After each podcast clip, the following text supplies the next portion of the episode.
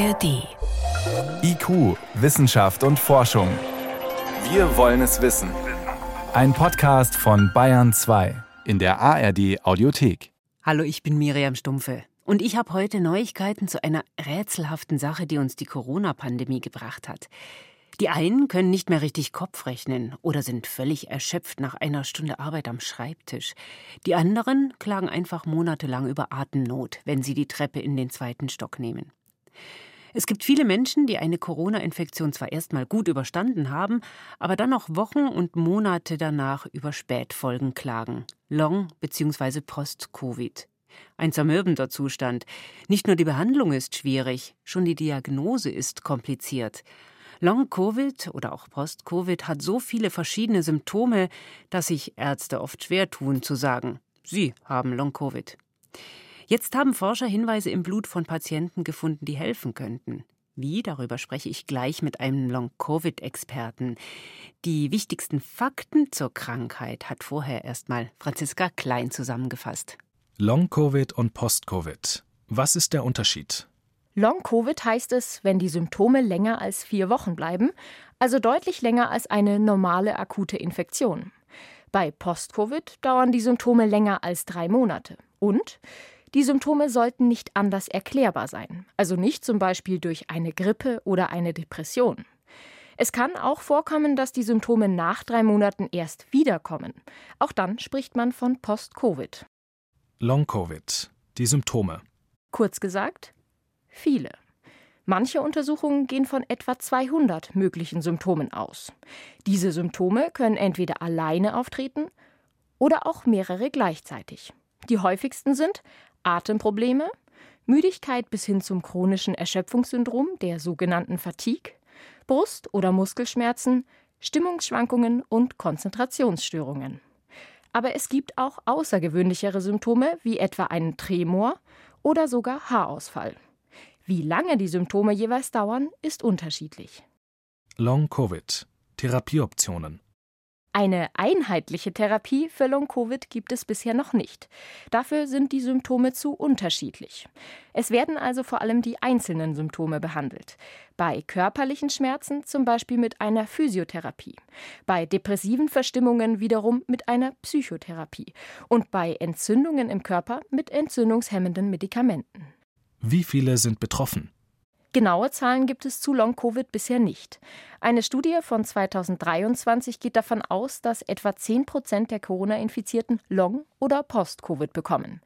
Allerdings kommen Studien bei diesem Thema zu sehr unterschiedlichen Ergebnissen, weil sie zum Beispiel von verschiedenen Krankheitsdefinitionen ausgehen oder unterschiedlich messen. Entsprechend gehen manche Studien von etwas weniger Betroffenen aus. Long-Covid. Die Ursachen. Woher Long-Covid kommt, ist bisher nicht vollständig geklärt. Aber die Forschung hat verschiedene Ansätze. Es könnte zum Beispiel ein Fehler des Immunsystems dahinter stecken. Dadurch könnten im Körper vorhandene Krankheitserreger reaktiviert werden, das heißt wieder auftreten, wie zum Beispiel das Epstein-Barr-Virus. Oder es bleiben Coronaviren im Körper zurück und führen zu Entzündungen in Gefäßen. Forschende haben auch herausgefunden, dass bei Long-Covid-Patienten ein Gen bzw. ein Chromosom leicht verändert ist. Das heißt nicht, dass jeder mit dieser Veränderung Long- oder Post-Covid bekommt, aber die Wahrscheinlichkeit steigt. Auch wer am häufigsten betroffen ist, ist bisher unklar. Es gibt Hinweise darauf, dass das Risiko nach einem schweren Verlauf höher ist. Das Gleiche gilt für Menschen mit Vorerkrankungen wie zum Beispiel Diabetes oder starkem Übergewicht. Und grundsätzlich könnten Frauen häufiger betroffen sein als Männer, genauso wie Menschen jungen und mittleren Alters häufiger betroffen zu sein scheinen als ältere Menschen oder Kinder. Aber letztendlich bleibt, es kann jeden treffen. Und wen genau? Das lässt sich bisher noch nicht sagen. Aber in Zukunft, da könnte wenigstens die Diagnose leichter werden. Ein Forscherteam aus Zürich hat Spuren im Blut von Long-Covid-Patienten entdeckt, sogenannte Biomarker, die typisch sind für die Erkrankung. Die könnten den Ärzten und Ärztinnen bei der Diagnose von Long-Covid helfen. Wie, das konnte ich vor der Sendung Professor Andreas Stallmach fragen. Er ist in Deutschland einer der Pioniere zur Long-Covid-Forschung, leitet das Long-Covid-Zentrum an Universitätsklinikum Jena und von ihm wollte ich erst mal wissen, was sind das für Biomarker? Es handelt sich hier um eine sehr komplexe Untersuchung, Die Kollegen aus Zürich haben in den Blutproben von Patienten nach mehr als 6500 verschiedenen Eiweißen gesucht. Das sind Eiweiße, die Immunreaktionen steuern, das sind Eiweiße, die die Durchblutung steuern, aber auch Eiweiße, die bei körpereigenen Abwehrreaktionen aktiviert werden. Also ein ganz, ganz buntes Panel.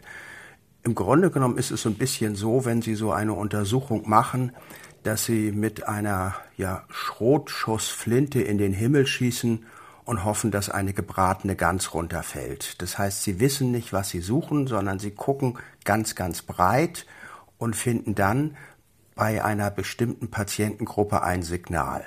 Und was haben Sie da jetzt gefunden?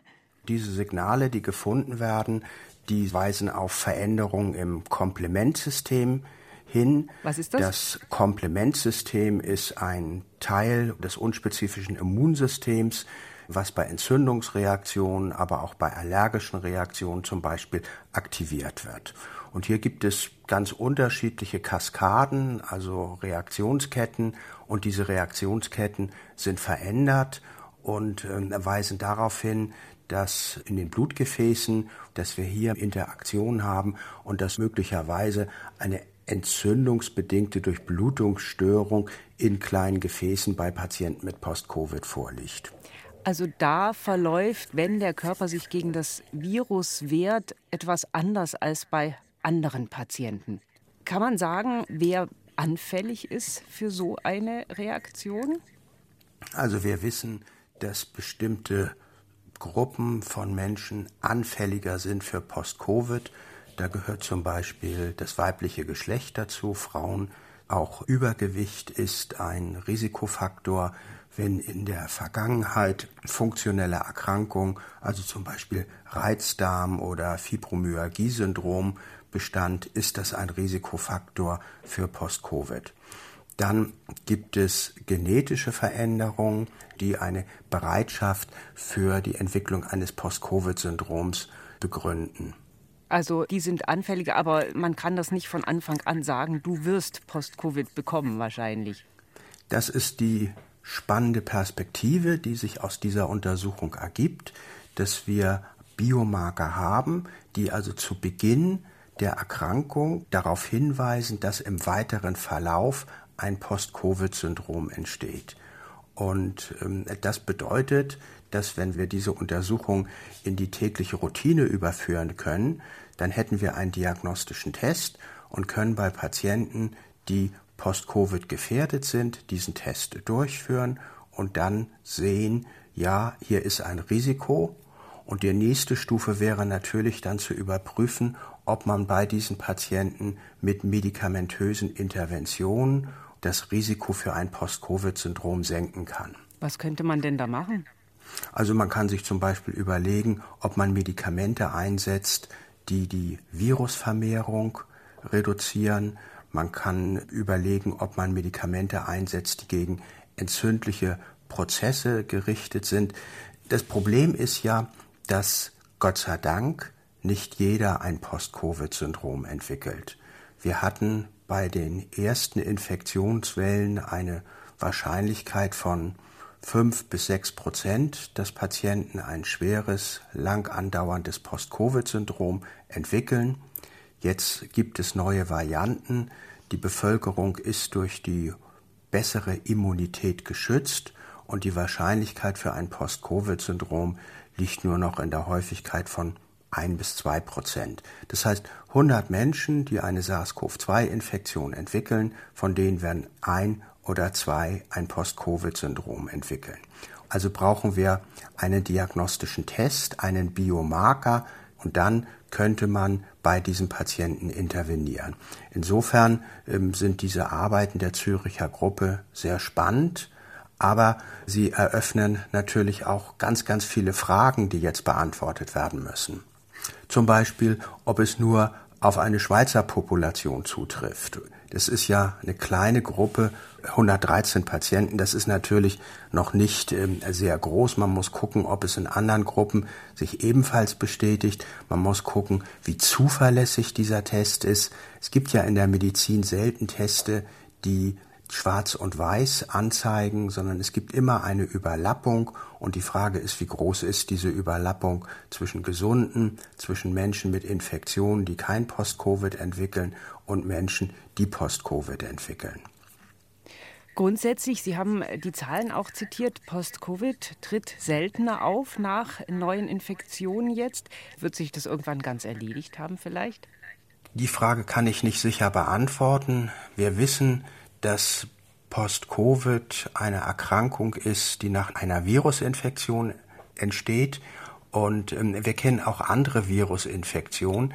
Von daher versuchen wir im Moment von dem Begriff Post-Covid wegzukommen und gebrauchen jetzt lieber den Begriff postinfektiöse Langzeitfolgen, weil wir eben wissen, dass nicht nur das SARS-CoV-2-Virus, sondern auch andere Viren, zum Beispiel Epstein-Barr-Virus, ähm, ähnliche Krankheitszustände auslösen können.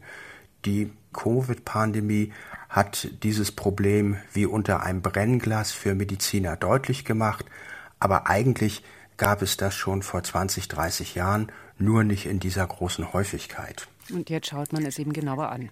Professor Andreas Stallmach war das Leiter des Long-Covid-Zentrums an der Uniklinik Jena. Vielen Dank. Ich bedanke mich für das Gespräch mit Ihnen.